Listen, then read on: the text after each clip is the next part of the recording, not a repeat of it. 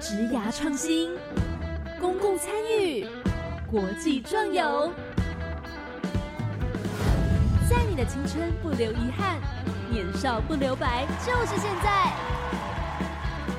欢迎来到青年故事馆，跟着青年一起翻转未来。Hello，大家晚安，欢迎来到青年故事馆，我是主持人凯琳。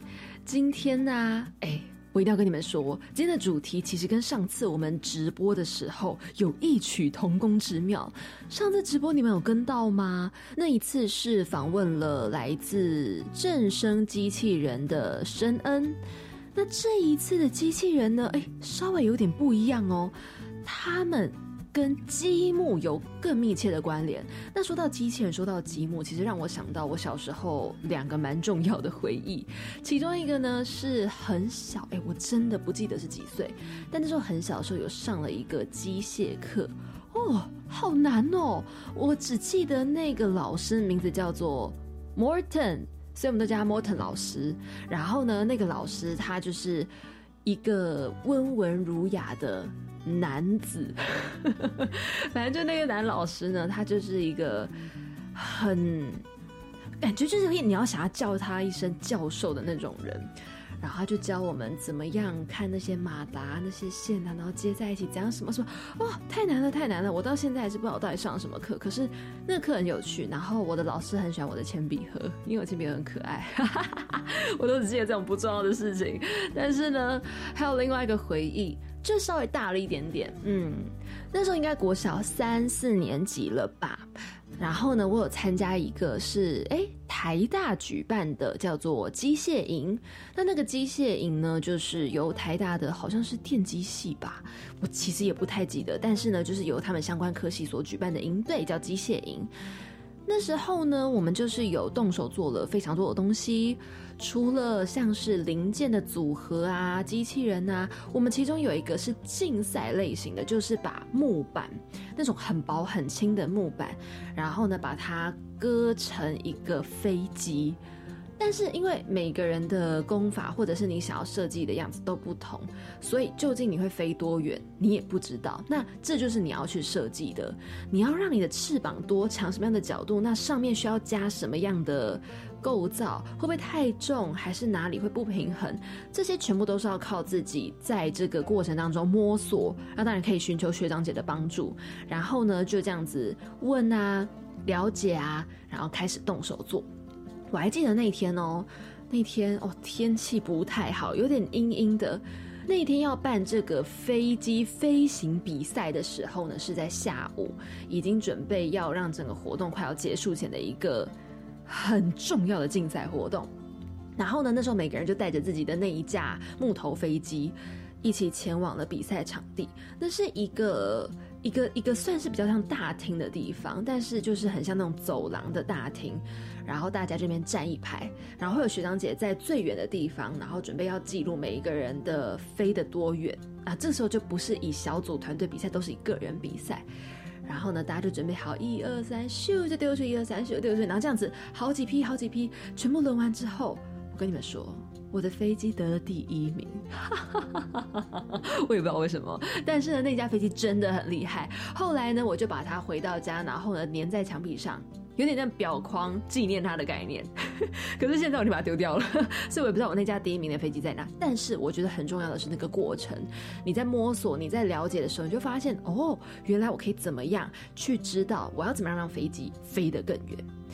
那么今天呢，我们邀请到的这一组来宾哦，他们其实也做了很类似的事情，虽然不是飞机，但是呢，邀请到的是一百一十年 U Star 原样计划机油团队森鲁安乐活机器人工作室共同创办人。我们邀请到的是王军还有苏逸璇。Hello，你们好，嗨，大家好。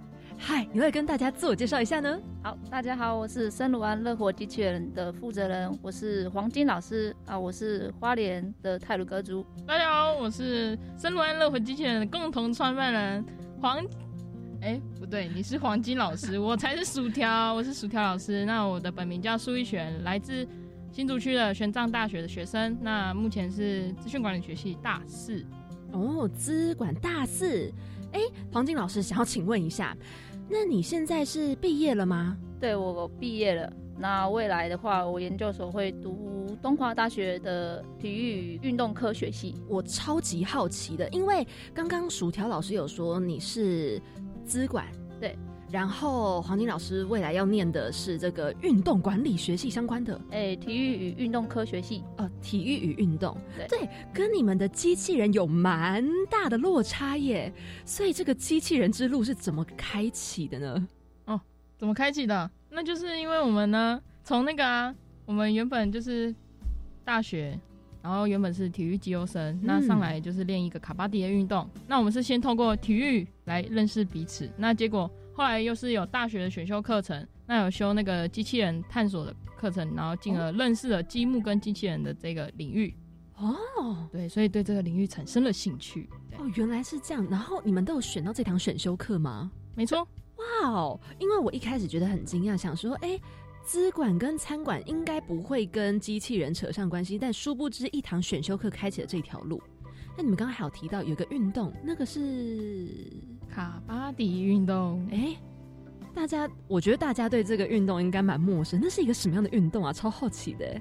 嗯，我们简单来说介绍的话，它是有一点像老鹰抓小鸡跟脚力的结合。哦，对，这样子的话，要脚力要怎么样？老鹰抓小鸡？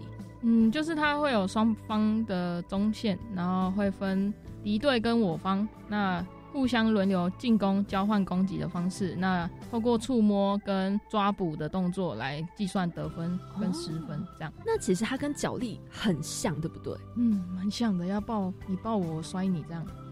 那为什么它会被分类出来是另一个项目啊？它其实是源自于印度的一个运动，那后来就是。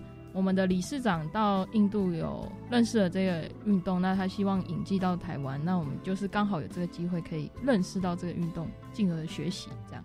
哦，好，对，跟大家介绍一下，他们是因为这个运动叫卡巴迪而相识，然后呢，接着又在这个大学选修继续进行了关于机器人相关的这个进修。哎，那这一堂课你们是学了什么样的东西，然后让你们觉得哦，这个蛮有发展性的哦？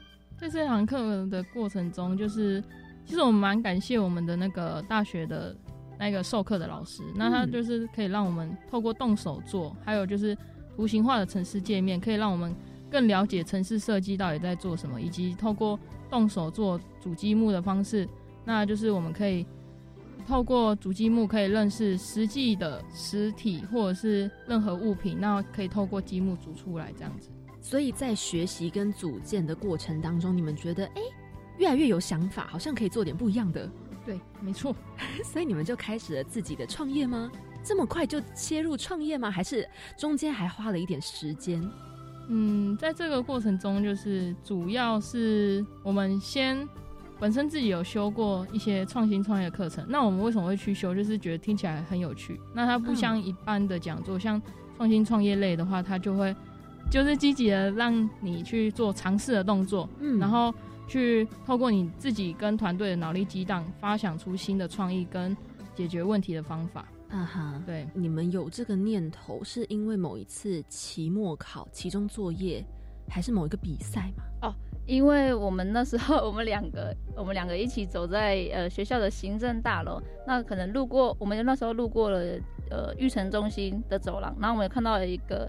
它的外面有贴那个 U Star 的海报，那那个海报其实图腾还蛮特别的，然后我就拉着他一起去去看这样子。哦，对，呃，是因为这样子，然后知道这个 U Star 原样计划，然后才开始参加，才开始了后面这一切。对，哦，所以你们知道吗？我一定要跟你们说，我发现。这么多组别以来，给我们最大的一个建议，就是要在学校里面乱走。真的，没错，到处晃晃。而且那个海报设计很漂亮。对，所以海报要好好设计，然后记得在学校里面乱走，然后仔细看到底哪一个有机会，然后就去报名参加。对，哦，哦，这大家真的要学起来，我觉得我来不及了。要是当年我早点知道，我就在学校里面晃来晃去的。对啊，每天都在学校走就很棒。对呀，然后知道了这个计划之后，你们就想说啊。那就参加啊！不要犹豫了，这样子吗？对，因为苏一璇其实很喜欢就是去参加竞赛，行销竞赛，或者是创新创业竞赛，或者是校内的圆梦逐梦见习，他就很喜欢各写各种的计划书这样子。哦，对，所以那时候呃啊，刚好那个 U Star 的计划它是否原住民，然后我们刚好有有认识，所以他就问我们说，哦，那我们要不要去一起去试试看？因为你是原住民身份，那中间为为什么想要做这个森鲁湾这个事情的时候，是因为是因为为原住民的我，嗯对，你知道到都市求学之后，就回到部落，其实发现偏乡或者是原住民的地方，小朋友或者是长者，其实都很少有机会可以去接触到，呃，有关于积木或者是机器人城市的课程这样子。哦，所以是有一次回到部落之后，哎，觉得不行哎，这个好像应该要大力推广出去这样子。嗯，的确也是，因为从前几集啊，这样听下来，真的有发现很多有出现这个偏向教育的问题。所以你们这样开始拓展了之后，然后也开始写企划嘛。在这过程当中呢，这个 U Star 原样计划还有育成中心有没有给予你们什么样的协助，或者是怎么样的指导呢？嗯这个超超多的啊，在创业的过程中，就是除了问学校的育成中心跟老师的，就是指导老师的资源以外，嗯那其实原样计划本身就是通过以后，或者是通过之前，他们其实都有提供咨询的服务。然后在通过之后，他也会安排免费的顾问咨询，或者是外部资源的媒合，还有活动的参访的活动。那透过这样的方式，我们可以与就是正在创业努力的伙伴们可以进行交流，这样哎、所以都是很专业的提供的这些服务，哎，那你们在写企划的时候，会不会觉得很难？好难的，而且一开始对我不知道完全怎么写哦。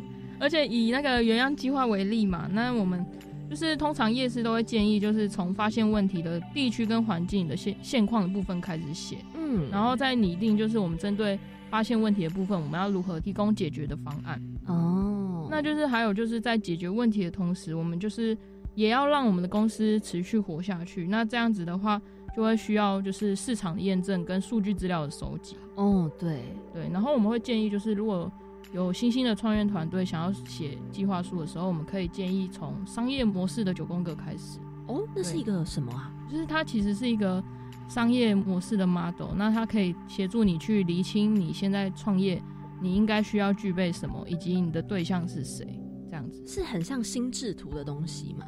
对。哦，然后这样子去九宫格，然后算是做一个分类，然后跟逻辑上的一个连接，这样子。没错，没错啊，，所以你用这九宫格，发现很有用。没错，非常有用。我们就是靠这个厘清自己现在需要做什么，以及我们的对象应该要否谁，这样子。嗯，你们有进行实验吗？因为刚刚有提到要符合这个市场的需求，所以你们那时候有进行一些嗯，可能实际的测验啊，去了解说哦，哪些对象、哪些需求这样子吗？嗯，对，没错，因为我们一开始我们的学校本身是在新新竹的大学嘛，那我们自己本身就有参加 ITS 的资讯服务社，那到偏乡跟部落服务后，就有发现这些资讯落差的问题，然后还有就是我们会有协助学校的乐龄大学的一些长者的课程，那我们也发现历届就是历届下来的一些规划的课程都没有就是积木手做的这个项目，嗯，对，所以其实是从学校这一块相关来出发的。对，哦，我发现学生身份很重要。非常重要。因为你是学生的时候，你才可以有很多的尝试。然后呢，就算你现在可能创业上遇到了一些困难，也很多前辈会愿意帮助你。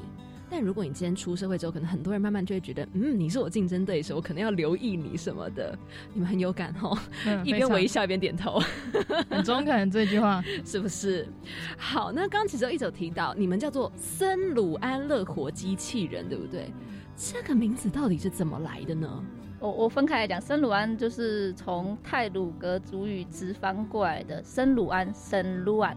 那它的意思呢，就是愿望、期望的意思。那乐活呢，就是希望能够我们能够在课堂上可以快乐的学习，呃，增添生活的趣味。那希望我们能在求学时期学到的知识，那带到家乡，带到部落，让他们也亦能一同的学习。哇，哎、这个出发很好哎、现在有看到你们的衣服后面那个英文啊，森鲁安后面还有一个是 Lohas 吗？这是什么意思啊？就是我们乐活也是直翻的意思，就是直接翻译。对对对。哦，所以森鲁安乐活，其实这就是期望大家可以乐活的机器人。对，没错，非常棒的。好，我刚刚看到那个黄金老师对薯条老师使了个眼色。对我刚这一直很想问你们，你们为什么要叫黄金老师跟薯条老师啊？黄金的话就是他就是王君直翻，就是谐音的部分。王金呃王王王王君黄金哦，有没有感觉？有有 feel 有 feel。那你呢？薯条？哦，薯条就是有一次就是上课的时候，因为买太多薯条，然后在旁边吃，被同学发现，然后小朋友说：“老师你怎么爱吃薯条？”然后以后就叫你薯条老师好了。然后我就名字就这样被起了，然后所有的同学跟小朋友、学生都这样子叫我。原来是这样子。那在薯条老师之前，你有另外一个艺名吗？没有呢，就用本名阿苏啊啊，阿苏老师，对，哦，那就变薯条老师了，对，其实蛮可爱的，有记忆点呢，有哈，有。黄金脆薯组合哦，你们你们森罗安乐活机器人以后可以推出一个黄金脆薯主打，然后还可以贩售，哎，还不错吧？可以啊，哎，最好是可以吃的那种，对对对对对，下次研发看看，机器人以外还可以用食物让大家乐活，哦，这个主题不错。还不错哈，我喜欢你的建议 啊，合伙合伙，好好好，还不错，好，我们回到回到我们这个问题本身，刚刚有讲到你们森鲁安乐活机器人嘛？哎，对，你们现在确切提供了哪些的产品以及服务呢？我们有积木主题包的贩售，跟乐龄长者服务推广的课程，还有亲子教育的课程，还有儿童教教学服务课程。很多耶！你们的课程是用什么样的方式进行？就是会去各个小学吗？还是你们有开班授课？呃，我们会到呃部落的文件站。哦，对，是一个呃文件站，它是提供五十五岁以上的健康、亚健康，还有轻度失能的原住民长者的初级防御的一个照护站。那那边会提供有有造福员，然后会提供居家关怀，还有午餐，然后还有课课程的活动这样子。哦，所以就直接前往这边，然后你们就进行这个课程上的配合，然后做这个机器人上的教学。对，哦，那小孩的部分呢？儿童的部分，儿童的部分我们主要是会针对开设常态班的课程，就是他可以直接到我们的。呃，一个空间上课，或者是我们会到社区，还有就是家福中心以及青少年的成长团体等等，就是有一些机构的合作，那我们可以到当地或者是国小社团直接进行教学授课的服务。哦，所以其实你们比较像是跑各个点。对，不是大家来你们这边上课，对，嗯，然后你们还有自己设计的产品，对不对？没错，没错。哦，又来介绍一下，你们很多哎，像什么投石机，然后弹弓，对，超酷的哎。就是这个部分的话，我们是透过就是主要先去了解，就是原住民的文化，然后认识当地的文化。那我们就是以原矿织布为例的话，就是我们过去曾经有帮一家。呃，桃园的一个泰雅伊娜的原住民的工作室。哦，那在这个过程中，我们有协助他做行销的部分。那我们就是透过深入了解，也发现就是织布其实是一个很有趣的东西。那我们觉得，就是身为原住民的黄金老师，那他对这个部分非常感兴趣。那也透过这样的机会，就是我们先跟那个老师做学习，然后了解就是织布该如何制作或编织。那进而就是有一个灵感，就是生活就是来自于灵感的部分，嗯，或者是灵感来自于生活，对，然后就是开发了这样的积木的材料包，也蛮像是合作的形态耶，就是先去了这样子的泰雅伊娜，然后呢一起合作了解这样子的文化之后带进来你们的这个机器人积木组合里面，对，没错。那除了这个圆框编织以外，还有像是。弹弓投石器，那这个又是什么样的故事在背后呢？诶，中间诶，圆框织布的话，我们还有另外一个是织带机哦。嗯，对，那那就是呃，我个人小时候的回忆。对，因为小时候已经很很常看到我已经离开的妈妈他们在她在家里织布这样子。那因为小时候不懂事，所以我妈也没有去教我这个文化。所以对自己的原住民文化也不是很了解。然后呃，现在呢有机会去学到织布，那其实一台织布机其实也不便宜，嗯那它也很重，也不容易搬搬运，所以我们就想说，先创造出一个一样的结构、一样结构的积木版的呃织布机。那透过这个积木型的织布机，然后可以让刚开始学习或者是对织布有兴趣的人都可以用最简单，然后又最方便的方式学习编织。那像弹弓啊、弓箭、捕鼠夹，那都这些都是从原住民会使用到的器具去做延伸设计，这样。嗯，哎、很有意思哎，就是你刚刚有提到这个编织机的部分，所以它是真的可以把东西编出来了。可以可以，它就是缩小版的，嗯，然后你们要用什么样的材料，然后把它编出来？是毛有线毛线最哦简简单，刚学的话就是用毛线。那如果你一开始学习到它从头到尾，主要呃就是学学过一遍，熟悉之后，然后我们就建议会用那个比较细的缝纫线，哦对，六股、九股、十二股比较粗、比较细的线，然后开始去学习真正的编织这样子。哦，就是比较像是一般那个我们用针在穿针引线的那种线，对，那个线是三股，对，那我们就哦比较再粗一点点，对，那它可以编成什么东西？呃，手链，然后项链、手环，嗯对对对。哦，所以都是那种一条一条的。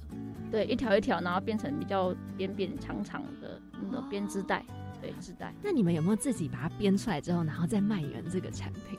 诶、因为我自己的呃那个技术不太，也不是说很好看的，所以所以现在还在练习当中。哦，目前还是持续练习，然后之后搞不好有机会。对，学徒学徒，哦，加油加油！哎、很酷哎！你们用自己发明出来的这个编织机，这种小的，还用积木组成的，然后还可以自己做成这个手链啊，或者是项链什么的。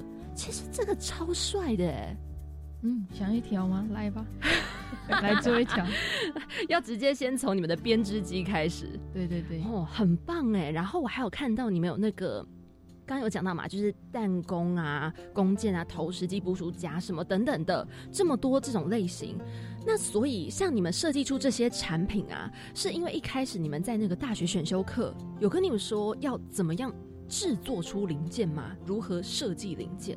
哦，在这个部分的话，就是我们在创业之前，其实我们有到积木教育中心进行打工的部分。那有在这个过程中进行磨练。那那个我们的负责人黄金老师的部分，是他自己本身过去就是有电脑绘图跟制图相关的经验，那他对于三 D 模型的部分也有一定的了解，所以透过这个部分，我们在绘制自己的步骤图的时候，都可以就是比较轻易或者是比较容易可以制作出自己的步骤图这样子。哦，你们在积木中学习的时候，就是他们有跟你们说，哎、什么样的零件他们适合组在一起，然后可能会有哪几种类型这样子吗？嗯，这个部分的话是，一开始我们其实都是买那种官方版的教育组的或者是科技组的模型造图拼接，嗯，那就是因为我们就是本身就是一个乐高迷，那所以就是拼组的一些经验累积下来以后，就是渐渐可以能够把自己脑袋中的想象透过积木拼凑出来，那就是会依照后来就可以成功依照就是实体物品的外观，嗯透过积木的方式来做一个呈现。哦，哎、所以其实蛮重要，是因为本身也是乐高迷，对不对？你们两个都是吗？家里很多，超级超级迷，超级真的。假的？所以你们就是玩那种，就是那个方块叠起来，然后就各种屋子啊什么这种的。对对对，还有一种是赛车，我们之前还花了好几万块去买了 赛车，很大一台。乐高的赛车，对，好帅哦！所以你们平常从小的兴趣就是组乐高，没错，一直组到大。啊，我干脆来做个组合包吧。对，就是后来做到后面就觉得说，嗯、生活中其实有一些东西就是他们没有推出，或者是我们自己想做，那就是透过自己的想象力把它做出来。那后来才发现，其实有些人也很喜欢这样的产品，那我们就是做一个分享跟提供这样子。哦，还蛮重要的。其实是你们是从兴趣开始延展出来的这条创业之路，对不对？没错，从兴趣开始培养。嗯，从小培养的兴趣，长大后直接开始创业，很好。现在开始逛校园吧。好好好，接下来我们还会有很多很多跟他们森鲁安乐活机器人非常详细的介绍。我们在一个小小的广告过后呢，继续来锁定他们精彩的故事。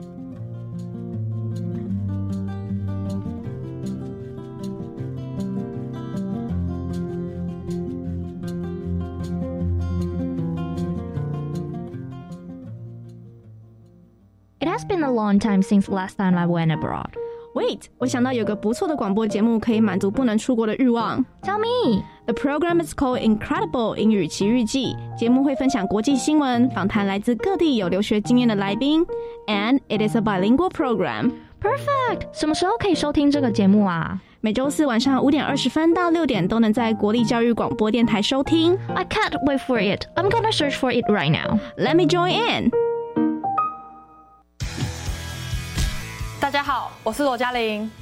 我常通过影音平台来回顾我的比赛动作，但这些广告是怎么回事啊？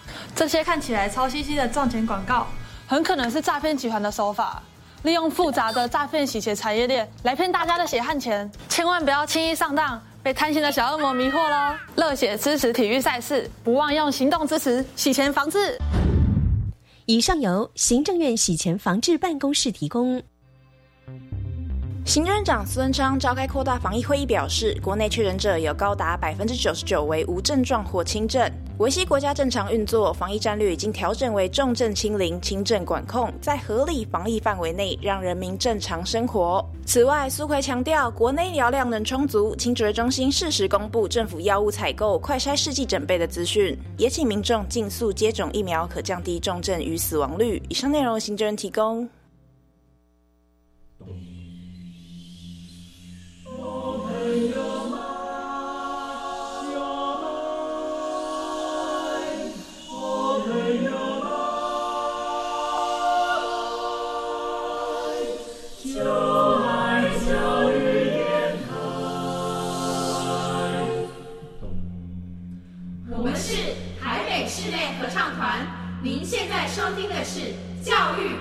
电台。好的，欢迎再回到我们青年故事馆第二段呢，我们继续要来跟森鲁安乐活机器人的黄金脆薯组合黄金老师以及薯条老师更深入的了解到各式各样的，不管是课程啊，还是很多的想法。刚刚啊，我就很认真的又再看了一下，哎，你们的这些课程教育，就是有包含到这个 STEAM S T E M，它是一个什么样的概念教育啊？嗯，那这个 STEAM 教育的部分呢，我们主要是结合就是 S 是科学，T 是科技，E 是工程，N 是数学的方式。那透过跨领域的方式学习动手做跟理解生活的应用，还有训练解决问题的能力等等。那我们主要是部分会强调自我探索还有自主学习的方式。我们会鼓励就是在课堂中啊，就是学生可以透过自己手做啊，手做做出他喜欢的作品。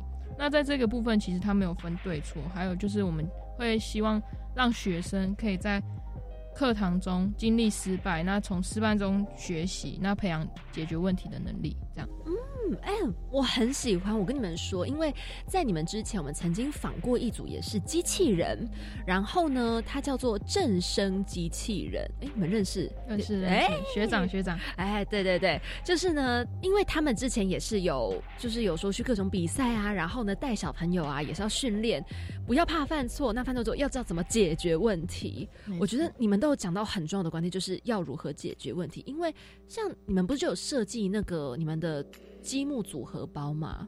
所以其实很重要的是，你要去知道说，哎，我到底哪里弄错，所以我要怎么样修正，对不对？没错没错。嗯，那这种时候你们会怎么样教小朋友说，哎，你们要怎么样提问吗？还是你们要怎么样去修改？首先就是我们会先让他看步骤图，那自己透过自主的方式自己组装。那如果就是他如果有遇到问题，我们会希望他主动提问，而不是我们去发现问题以后才告诉他哪里做错了。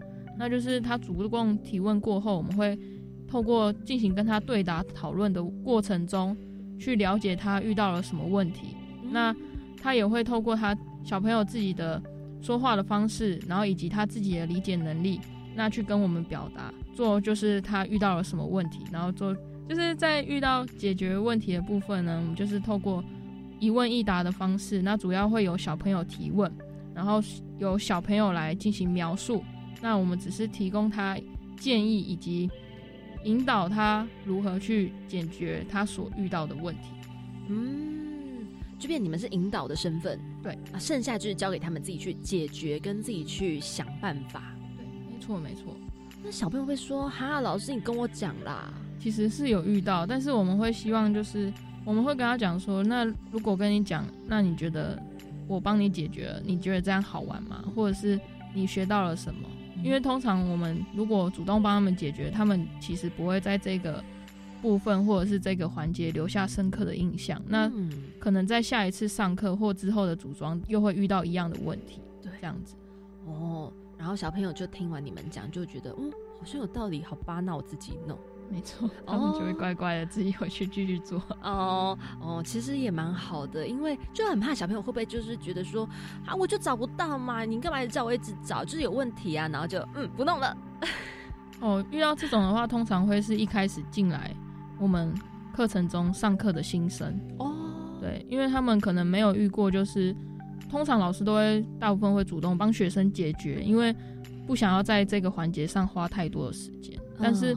我们都会跟家长强调说，如果学生不自己解决，而透过老师的协助的话，那学生在这个部分不会有很大的进步。嗯，的确是哎，因为我以前自己就曾经有上过类似机械的课程，那时候好小好小，然后老师就有讲说那个马达怎样，那个东西要怎么接，干嘛干嘛的，我到现在还是不懂，因为那时候其实老师有叫我们要自己去想办法解决，可是。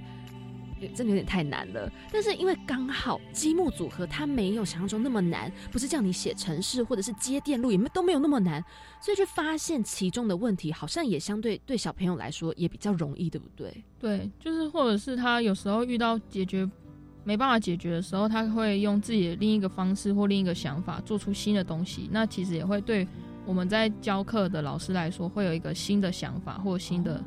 设计的灵感这样子，有没有曾经什么样很鲜明的例子，印象很深？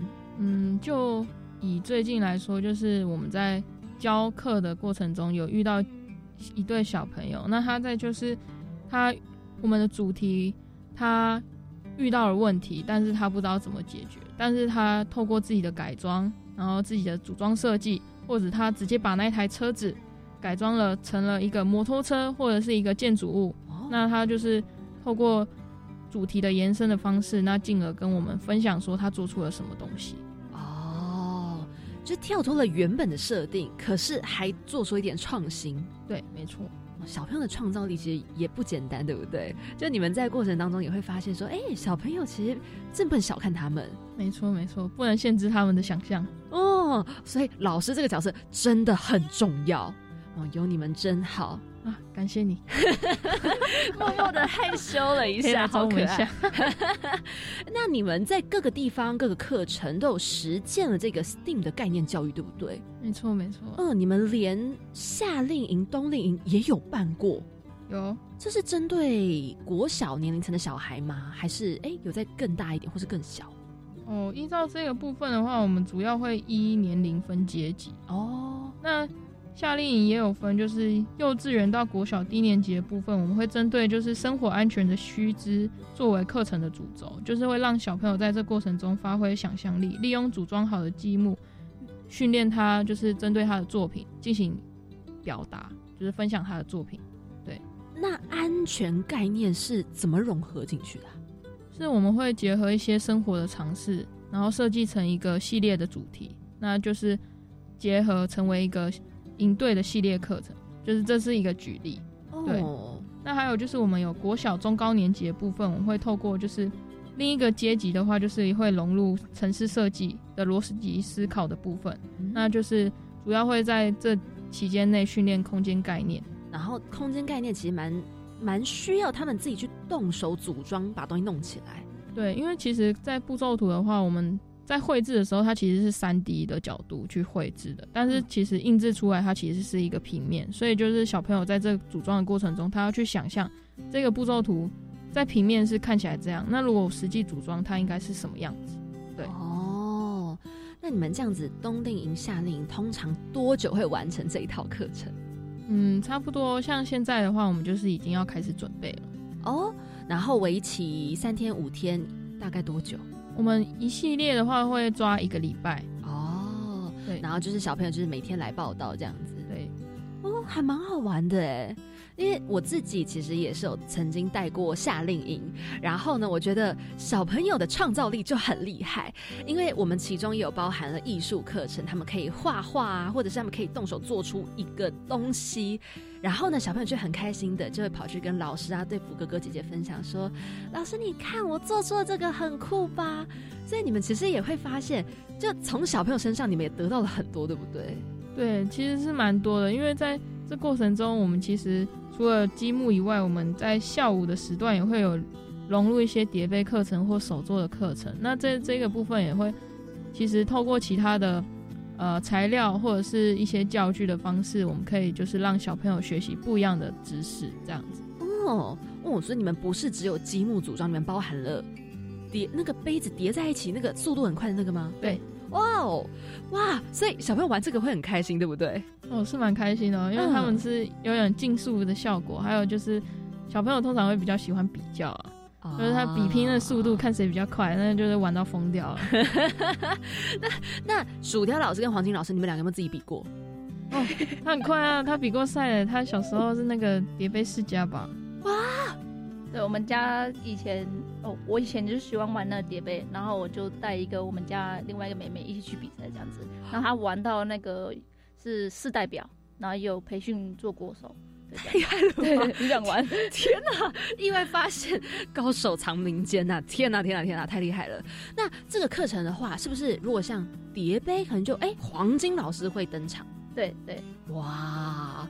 那刚刚还有提到，就是叠杯啊，这积木组装，然后你们还有另外的课程是哦，就是我们手做的部分会有美劳，美劳部分我们会有聘请那个美劳老师，对，所以你们也有伙伴合作。对，我们不一定就是全包，就是会针对有一些专长老师，就是擅长的事情，就会交给擅长的老师来做这样子。哦，哎，好好玩哦。听完我会想参加，欢迎加入，欢迎加入。但是现在这年纪应该太大了吧？没事啊，我们还是会有一些体验的手作课程，也是会有成人来参加。哦，真的哦。对，你们是在哪里办这种比较可能成人或者是在年纪再大一点的类型的这些课？因为我们就是其实有很多就是配合的课程，那主要就是会跟政府的计划合作案，还有社区大学哦，然后就是。原有一些原住民的记忆课程跟家庭的服务中心，那在这过程中，我们都会有经历小孩，然后成人、长者、亲子或者是亲营共学的方式，让就是所有人都可以来体验。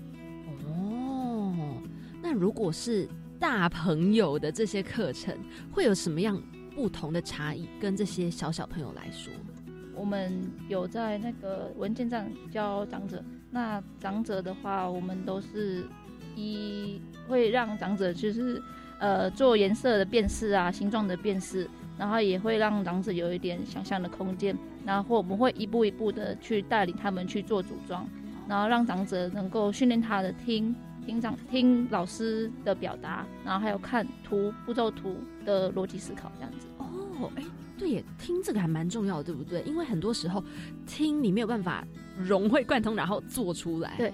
要如何训练长者？他们就是在老师们下达指令之后，然后呢，他们可以做出来。你们是会用什么样的方法吗？怎么样的引导方式？我们，我们，我们发下去那个材料包之后，我们自己老师也会准准备一组这样子，然后我们会先介绍每一个零件，然后会。让他们认知说哦，这个东西像什么东西，然后我拿起来的时候，他就知道那个东西，呃，那个零件是什么，这样子他就不会拿错。然后我们就会让他去组装的话，会有一颗一颗的嘛。那我们会教他数格数这样子，然后告诉他，哎，这个零件是要放在第几格里面这样子。哦，就那这样子的话，这些长者们的跟儿童们的最大差异会在哪里？最大差异就是儿童他。我们教他 A，那他可能可以做出 A B 呃 B C D E F G 这样子，嗯会做出更多的。那长者的部分，他我们教 A，他可能大部分都只会做 A，那我们都是要一步一步需要去示范去引导这样。哦，其实这个脑袋上面的可能运转上面开始有一些些不太一样，小朋友会有很快的一些创造力，但是以长者来说，他们可能现在会比较缓下来，就会变成要一步一步。那 A 就 A，我们慢慢做没有关系；那 B 就 B，就训练一些协调性跟脑袋上的这个灵活运转部分。对，哦，那你们这样子。通常问好奇，小朋友的课程时间跟长者课程时间会差很多吗？若以一堂课来讲，嗯，通常小朋友的话，我们会主要是一年龄，那年龄越小，当然是课程时长越短。那我们通常都会抓四十分钟到一个小时。哦那长者的部分的话，是因为他在过程中他会需要休息的时间，那我们都会抓一个小时为主。哦，然后呢，就是在长者的课程，你们就这样一步一步带着做，把东西做出来为目标。对，没错，没错。嗯，所以其实是目标不同，对不对？对。哦，哇，我还蛮惊讶的，因为就是我发现就是在不同的课程上有很不一样的事情。像上次，哎，像刚刚我们在那个中间休息的时候有聊到的，就是那个逆风剧团的尾盛嘛，他们其实也有跟长者进行互动，然后呢，但是他们是用这个带他们做创作的方法。然后呢，做了另类的一个交流，但是有发现，除了你们以外，也有听过很多都是想要训练脑袋上的灵活度，还有手的这种操作以及整体性。嗯，就发现其实跟长者之间的这种课程也有很多很多的不同。哎，比起小朋友，没错没错，因为我们针对长者的部分，主要是希希望透过。积木作为一个媒介，那可以就是协助他们做就是延缓老化的部分。嗯，延缓老化，然后活到老学到老，对，终身学习，对，很重要。你们又可以再多上一句那个 slogan 了，终身学习。对，黄金脆鼠，终身学习，自主健康快乐学习。好，四句，太棒了。好，哎、欸，那刚刚有讲到，就不管是儿童教育还是长者教育，你们都有这样子亲自下去代课吗？有没有曾经就是有爷爷奶奶啊，或者小朋友，或者是爸爸妈妈，然后跟你们有说了一些什么样的回馈，让你们其实可能很感动，或是印象很深的？对于就是薯条老师我呢，这个部分就是。我们用公司的名义成立后，就是我们有第一个服务的文化健康站。嗯，那我们是去花莲的大本部落，就有看到长者对于来说，就看到积木很好奇，然后他就觉得这个是小朋友在玩的玩具啊，这可以拿来做什么？哦，然后后来我们就是透过一个主题式的带领方式，然后在下课后，他们就觉得哦，原来可以这样子互动，或者是这样子游玩。然后他们还特地就是谢谢我们来到这个部落，教他们这样积木的活动，这样子。哦，哎、欸，这很感动吧？就是原本好像有点觉得，嗯，我的东西为什么好像不被你喜欢？到他们最后直接改观，然后还很感谢你们。对对对。哦，那黄金老师呢？我是去年在有一间花莲的，诶、欸，光荣文件站，那他在那边连续上了六堂课，那有遇到两位在课堂上的行动，让我印象非常深刻。呃，有一位是失智的阿公，对，就是他可能容易忘记事情。那那一堂课是上叠杯，那当天的要求是要让他们使用两只手来做叠杯的的动作。嗯那他有成功完成叠杯的顺序，然后呢，他完成之后，他下一次要做的时候啊，他又忘记了。啊、哦，对，但是他他就会一直想要学，说他要怎么去成功。但他每一次成功，每一次失败，每一次忘记，然后成功之后，他就会很开心，这样让我觉得他这个行动，我我其实看起来非常就是很很欣慰这样子。那还有另外一位是那个年龄大概有九十岁左右的一个阿妈，对，九十岁，那他每次都会来上课，每次都会来上课这样子，然后他都会坚持自己要动手做。自己做，不要别人去帮忙。我们可以去，我们都是去告诉他，哎、欸，这个放哪边，然后他自己来做，他不会想要去让人家去帮忙。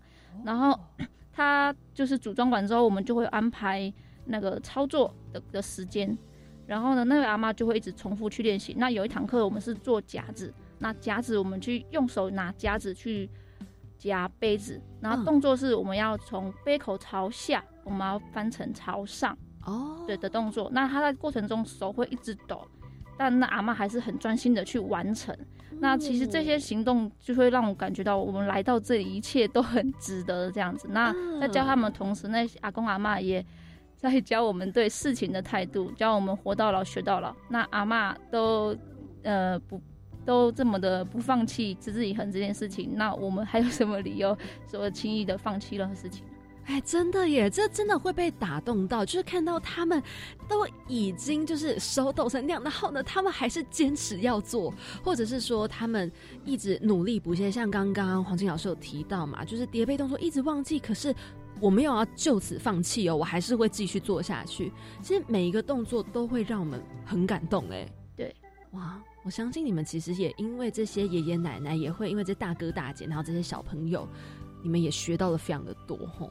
对，嗯，太棒了，而且从中获得很多感动，嗯，所以也是让这个，所以也是用这份感动，然后带着你们持续下去，对不对？没错，嗯，那这个热情，你们以后会有什么样的发展吗？会往国际吗？还是说，哎，大概就是在台湾好好的把它做好？哦，针对这个部分呢，就是我们主要会持续在都市区进行深耕，因为我们希望就是公司可以继续。营运下去，嗯那在后下一个阶段，我们希望因为疫情关系，我们可以达到课程线线上化，让学习没有距离。哦，然后还有就是服务，针对服务推广的部分，我们希望可以从就是黄金老师的自己的花莲县的同门部落出发，那就是从自己的家乡拓展到邻近的部落，向外扩展这样子。嗯，那你们近期有没有一些正在准备要推出的计划，或者是课程，或者是产品？针对这个部分的话，目前是主要有贩售，就是积木材料包的部分，就是让可以让小朋友待在家无聊的时候，可以打开材料包就直接组装，让家长就是不用离开家里，然后就可以待在家里就是稍作休息。然后小朋友则是透过积木可以玩上好几个小时，那就是也透过这样的方式，就是同时培养小朋友的手作能力。嗯，对。那在后续的话，我们现在也有开发，就是更有趣的自带机，还有新型的。原框织布等等的主题材料包，那我们会也会持续申请，就是计划的提案，与饭饭店或者是机构合作，就是推广我们的知名度，可以让我们的理念持续发光。哇，哎，那我相信很多人听完，他们一定都会想要知道，到底要怎么样找到你们，或者是看到你们这些产品呢？呃，我们。在脸书粉丝专业和 YouTube 搜寻“生鲁安乐活机器人工作室”，那在 IG 和虾皮我就打上我们的英文名字叫“生鲁安 Lohas”，就是 S N L U A N 点 L O H A S，就可以搜寻到我们。好的，那欢迎大家踊跃的上网搜寻“森鲁安乐活机器人”。句传递温暖，你的一句照亮未来，跟我一起开启惊喜漂流瓶。好的，欢迎来到我们惊喜漂流瓶这个单元。上一集的来宾啊，是来自安普拉斯特的嘉伟、心率还有指恒，他们是这么说的。只要行动是永续且可复制的，影响力便能无限扩大。哇，这句话我觉得非常的有意思。嗯，就是讲到说这个行动的永续而且可以复制啊。其实我觉得，不管是在这个环保上面，或者是现在在做的任何事情，你想要留下来的，可能是像我身为主持人，我觉得带给听众的温暖。或者是呢，你们带给小朋友、带给长者的温暖，我觉得它都是一直可以被延续下去的。那份感动、那份温存，都会一直留在心里面，成为一个很大的力量。所以也想问问看你们，哎，听到这句话有没有什么样的想法呢？嗯，听到这句话的时候，非常，我们都非常有感觉，就是因为就是我们现在在做的事情，呃，只要我们持续做下去，就会有人看见或支持你。那也会让更多人加入你，那会持续的发挥影响的力量，那让更更多的温暖的理想与初衷持续用爱发光，成为照亮孩子裂缝中的一束光。哇，一束光，有一束光那瞬间。哦，你知道吗？你讲的这一句话里面还包含了曾经某一集来宾，他就有讲到说，那个裂缝中的光啊，其实还是有很大的力量。哇，真的有被感动到。好，那你们有没有想要留一句话在漂流瓶送给我们下一集来宾呢？好，那我们希望就是留的这句话是用 idea 让世界变得更美好。那这句话呢，希望就是可以让在这个世界每个角落的你，用创意跟想法解决社会的小小问题，让这个世界变得更美好。哇，我们都希望世界可以变得更美好。没错。嗯，好的，我会好好的把这一句话传达给下一节来宾。那么，如果你们想知道第十六集来宾说了什么的话，就欢迎下周三同一个时间晚上七点零五分准时锁定我们青年故事馆喽。好，谢谢王军和逸璇、黄金翠竹组合、黄金老师以及薯条老师今天来到我们青年故事馆，跟着青年一起翻转未来。大家务必记得多多支持森鲁安乐活机器人哦。好，那我们就跟听众说拜拜喽，拜拜，拜拜。好，结束，辛苦辛苦。因为我跟你说，今天在跟这个森鲁安乐活机器人工作室的两位黄金翠鼠组合老师的时候，让我想起了一件事情，就是我刚刚节目中有提到嘛，嗯，我以前曾经也带过夏令营，是什么样的夏令营啊？那个夏令营它是呃比较偏艺术性质，就可能会让小朋友画画、手作啊。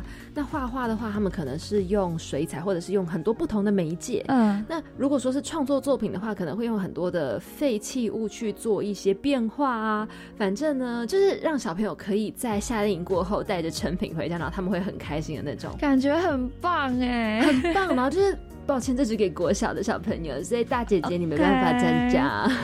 OK，可是呢，我跟你说，就是。因为刚刚讲到黄金翠鼠嘛，对不对？他们两个这个名字超可爱，超好记哎。对，其实那时候我也有一个大姐姐，你知道，对付大哥哥、大姐姐都有属于他们自己的名字。对，有个绰号。对，那时候我有一个名字，而且你绝对猜不到，叫什么？鱼？叫跟我的本名都不会有关系，所以叫什么？叫做，我就跟你说，叫做柳丁姐姐。好，柳丁，Why？那个时候，因为我们有一群人在讨论说，哎，我们大家彼此要叫什么名字？嗯，然后呢，大家就讲说，哎，什么水果拼盘怎样怎样怎样，然后就说，哎，那你喜欢吃什么水果？那不然叫苹果，叫芭乐，你叫柳丁，哈哈，然后我们就大家名就取完了，就这么随便，超随便。怎么觉得好像有一种似曾相识的感觉？我们在取什么名字也这么随便吗？就是 about 社团送什么水果，然后名字就变成 我送什么？哎，我送什么啊？我不记得。你送葡萄，葡萄。对，你知道为什么我记得吗？为什么？因因为呢，我在。我们社团的每一个人的 lie 的名称前面都加了什么什么水果小宝贝，所以你的 lie 在我这里就是葡萄小宝贝凯琳这样。好奇怪，怎么那么可爱？所以只有我一个人还记得所有人当初送的什么水果，太扯，这真的太扯了。好好酷哦！我们今天既聊到了营队，又聊到了水果。好了，我们必须回到我们的主题了。当然，当然，就是今天。在这个森鲁湾乐活机器人工作室，他们跟他们聊完之后，其实我觉得还蛮多感想的。那同时，其实我也会觉得每一次都有一个很重要的结论，就是务必要行动，务必要动起来。今天不论是你有什么样的梦想，或者是你想要做什么事，那就去行动。所以这边当然一定也是要跟大家讲嘛，我们都想要来跟大家分享这些教育部青年发展署的很多很棒的活动。那首先这个呢是一百一十一年青年海外志工交流沙龙，哎，这第一次听到吼，真的，我好兴奋哦。哦，这个青年海外志工交流沙龙呢，会邀请到非常多组队服务东南亚还有非洲的团队，来实际以案例探讨跟对话，构思在这个问题解决上最有效的方法是什么，然后当然也是让各个服务团队呢可以有这个交流串联，然后发挥资源最大效益。那如果想要找任何最详细的资讯的话，都欢迎直接到青年海外和平工作团网站来进行浏览喽。好，那再来呢，我这里也要跟大家来分享的是一百一十一年青年社区参与行动二点零 Change Maker 计划的 Dreamer 培训哦。哦，那这这个 Dreamer 培训呢，它是从四月一直到十一月底都有。那这个是为了想要鼓励这些青年朋友们可以多多参加这些地方事务啊，还有投入地方创生的行动。所以呢，我们有创立了二十六组的学习性侵据点，大家还记得吗？嗯，记得。然后呢，可以提供这些青年呢去做线上学习啊，还有一些体验参访，也可以协助青年朋友们从体验在地到理念建立，甚至到实际运作，然后启发大家可以对在地的关心，还有参与地方发展的可能哦。没错，那么以上活动呢，都非常欢迎大家直接上网搜寻。那当然也不要忘记了，每周三准时锁定我们青年故事馆，在晚上七点六分准时跟你空中相见喽。嗯，我是凯琳，我是子云，那我们一样下周见，拜拜。